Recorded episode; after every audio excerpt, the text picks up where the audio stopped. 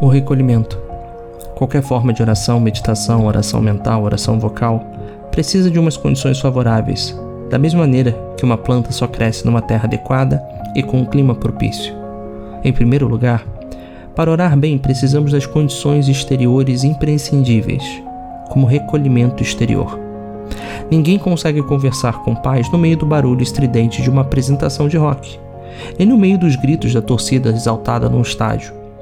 É verdade que se pode rezar bem na rua, no carro, no ônibus, num trem atulhado de gente, em meio ao barulho do trânsito, mas, para isso, é preciso possuir as condições de recolhimento interior de que falaremos mais tarde.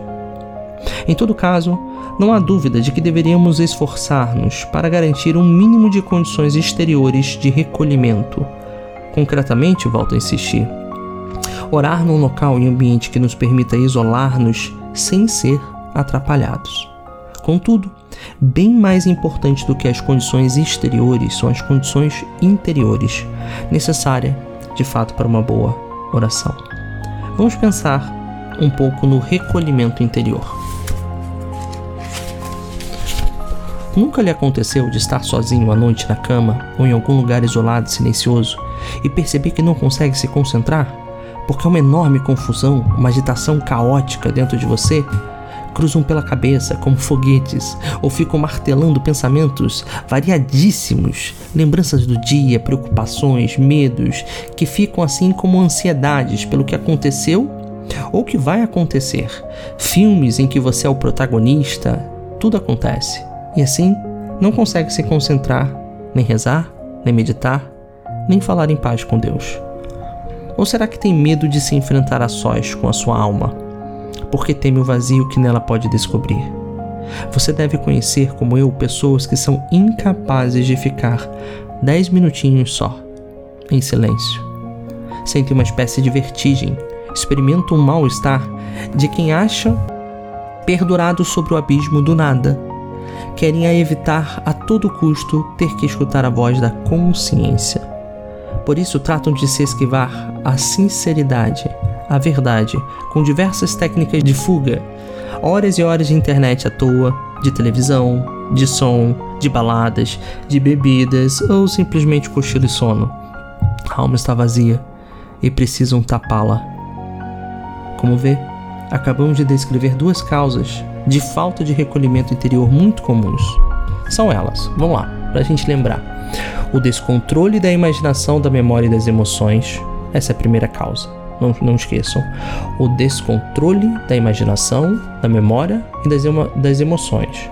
E a segunda causa é o medo de ser sincero para se enfrentar consigo mesmo. Hoje a gente vai falar só dessa primeira, tá? Do descontrole da imaginação, da memória e das emoções. Na próxima ocasião, vamos falar da segunda. Para conquistar o recolhimento interior e dominar aos poucos o caos da imaginação, da memória e dos sentimentos, há principalmente três meios, ou seja, existem três meios para a gente corrigir o descontrole da imaginação, da memória e das emoções. Primeiro, um meio muito simples, mas nada fácil: a ordem tanto a ordem material como a ordem nos horários e tarefas. Uma pessoa desorganizada vive como se tivesse um monte de marimbondo na cabeça, que não dão sossego. Tenho muito o que fazer, mas o que faço primeiro? Esqueci, não anotei, não previ. Eu vou chegar tarde, vou perder o prazo. Nossa, gente, quantas vezes eu vejo assim na pareto mesmo, sabe? Pessoas chegando para mim desesperadas mesmo e eu identifico rápido que esse descontrole da imaginação, da memória, das emoções, a pessoa está descontrolada, né? E ela nunca está organizada. São raros casos de pessoas descontroladas que estão organizadas. É impressionante.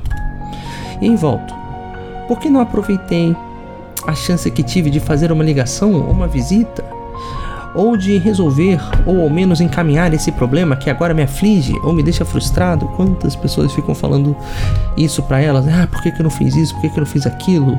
Poxa, passou o aniversário de fulano, não previ bem. Pô, agora não dá mais para fazer aquilo porque chegou a hora. Enfim. Muito bem. O livro uh, Caminho, Virtude sem Ordem, é, ele diz algo mais ou menos assim: quando tiveres ordem, multiplicar-se-á o seu tempo. É engraçado que isso daqui né? Eu, eu lembro assim, é, um, um, tempo atrás, né, me perguntaram: "Ah, Ricardo, como é que você consegue fazer tudo isso no seu dia?", né? E eu falei, eu fiquei até sem graça, porque na prática a gente tinha que falar, né, ali pra pessoa que, cara, olha, é, meu dia é ordenado. Você nunca vai conseguir ter o volume de entrega que eu tenho num dia com esse dia totalmente desorganizado como o seu, né? Só que às vezes a gente não pode falar isso para as pessoas. A gente dá um sorriso de meio amarelo. Aconselho que, num dia que estiver afobado em sentir a agonia de um monte de coisas a fazer que se agitam por dentro, pare, detenha por cinco minutos a correria, sente-se, pegue num papel ou uma agenda e anote os assuntos pendentes, colocando-os em coluna e colocando-os a seguir pela ordem de precedência que julgar melhor. Ou seja, no dia que você tiver correria, louco, para cinco minutinhos, respira, pega uma aguinha gelada, bota, abre uma agenda e bota ali os itens, né? e ordena eles. Depois disso, verá duas coisas: os marimbondos não são tantos como a imaginação insinuava, e o tempo não é tão curto como parecia. Normalmente dá para fazer tudo ou quase tudo. Como faz falta a agenda e como é grande a preguiça de usá-la. Se ainda por cima percebe que se demora demais em certas tarefas, telefonemas ou papos furados, e que poderia também ter aproveitado melhor alguns intervalos e tempos, em tempos, aqueles, especialmente aqueles tempos mortos, né? Descobrirá que, com uma ordem bem planejada, o tempo rende bem mais do que imaginava. Então, com um dia assim preenchido e sem a ansiedade das tarefas, chegará à noite ou acordará de manhã com mais paz poderá sentar-se, recolher-se e estar em melhores condições de ler e de orar com serenidade e proveito. A gente falou que eram três formas, né? De, de resolver o problema do descontrole da imaginação, da memória e das emoções. Bom, essa foi a primeira. A segunda forma, o segundo meio, é vencer a curiosidade inútil, ou o que a gente fala da curiosidade má. Os olhos e os ouvidos são janelas, e às vezes são bueiros de esgoto. Veja o que deixar Preste atenção nisso. Veja o que deixa entrar na alma por aí. Então vou repetir, olha. Vencer a curiosidade inútil ou má. Os olhos e os nossos ouvidos são janelas e às vezes são bueiros de esgoto. Ou seja, por que, que são bueiros, sabe? Né? Um dia eu estava com um colega meu, fui visitá-lo em sua casa, e aí no prédio ao lado um casal começou a brigar, teve um barulho, e ele falou: Não, não, faz silêncio, silêncio, olha lá, olha lá, olha lá, estão brigando, estão brigando. E isso é curiosidade inútil, né? É, é, é a curiosidade que vira essa bueira, esse bueiro aqui do esgoto, né? Tem que tomar muito cuidado pelo que você deixa entrar nesse espacinho que vai para tua alma, porque o que entra fica e depois pica como um mosquito e uma cobra. É preciso lutar para evitar a curiosidade infantil ou sórdida, descontrolada, né? Então, lembra que o Paulo falou lá no podcast sobre a curiosidade infantil? Ele estava falando um lado da curiosidade infantil, né? Que a gente perdeu tantas vezes a curiosidade aqui. Às vezes é bom a gente lembrar um pouquinho daquela curiosidade infantil, mas aqui a gente está falando da curiosidade infantil de fato, né? Aquilo que é tudo se pergunta, tudo se fala, né? Que é aquela curiosidade descontrolada. É preciso fazer a mortificação de vencer-se nesse defeito. Olha só, a palavra mortificação aparece aqui. Ou seja, às vezes para você vai ser um sacrifício não ter essa curiosidade de olhar para o vizinho e ficar escutando o que está acontecendo, mas tem que vencer isso.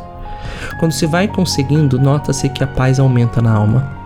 Bom, e o terceiro meio da gente vencer, a terceira forma da gente vencer o descontrole da imaginação, da memória e das emoções que também não é fácil, mas é possível e muito conveniente. Vamos lá. Mal perceba que a imaginação e a memória se agitam com imagens e pensamentos inúteis ou nocivos. Não se largue ao embalo deles, mas procure reagir. Poderá fazê-lo com um ato de vontade.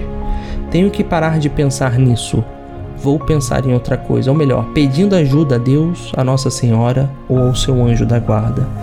Também, por exemplo, à noite, quando não conseguir adormecer, reze seguidamente orações brevíssimas, né? Como, vamos falar assim, né? Jaculatórias, como faziam os santos, ou Pai Nosso, ou Ave Maria do terço, ou se a insônia for mais forte, pegue num bom livro. Alguém recomendava com humor um livro pesadão que possa ter a função de sonífero. Vemos que o recolhimento, no fundo, consiste na conquista do silêncio exterior e interior. Hoje terminarei esta meditação citando-lhe umas palavras da Madre Teresa de Calcutá. O fruto do silêncio é oração, o fruto da oração é a fé, o fruto da fé é o amor, o fruto do amor é o serviço, e o fruto do serviço é a paz.